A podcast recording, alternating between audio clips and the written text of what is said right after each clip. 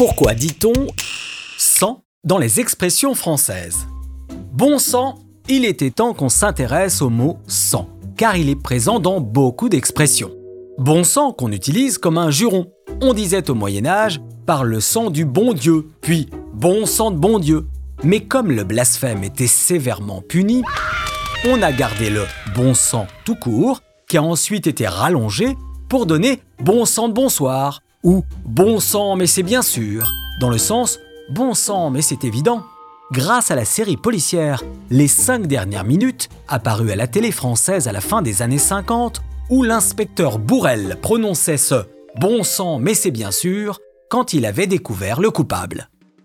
L'expression bon sang ne peut ou ne saurait mentir date-t-elle du XIVe siècle et appuie sur la filiation entre parents et enfants. Les rejetons héritant de leur sang, ils héritent aussi de leur façon d'être, de leurs qualités ou défauts. Ils leur ressemblent et on peut les juger à cause de cela. Vous êtes bête, monsieur, comme votre père. Mais bon, restons calmes, gardons notre sang-froid, expression très ancienne qui oppose le corps qui s'échauffe quand on s'énerve à celui qui a du froissant, comme on disait au Moyen Âge, et ce même dans les moments les plus tendus. Celui au sel qui, au contraire, a le sang chaud, s'emporte facilement et du genre colérique. Une expression née elle aussi au Moyen Âge, où les médecins pensaient que le sang pouvait bouillir dans nos veines quand notre rythme cardiaque s'accélérait, que l'on voyait ses veines gonfler ou palpiter et notre visage devenir ainsi tout rouge. Toute personne bouleversée peut avoir le sang qui ne fait qu'un tour, une expression qui date du XVIIIe siècle et qui est un dérivé de tourner les sangs, utilisé pour décrire une personne dont le rythme cardiaque s'emballe, ce qui fait circuler le sang plus vite.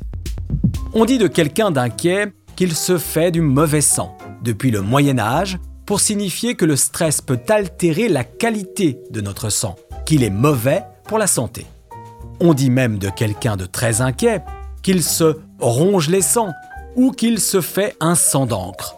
Dans les deux cas, le sang était pour les médecins le principal responsable de notre état de santé physique et psychique. Le mauvais sang, noir, qui ressemblait à de l'encre, était synonyme d'angoisse ou d'inquiétude. Se ronger les sangs était une métaphore de s'autodétruire. L'expression guerrière, à feu et à sang, symbolise la violence extrême. Le feu détruit et les atrocités commises font couler le sang.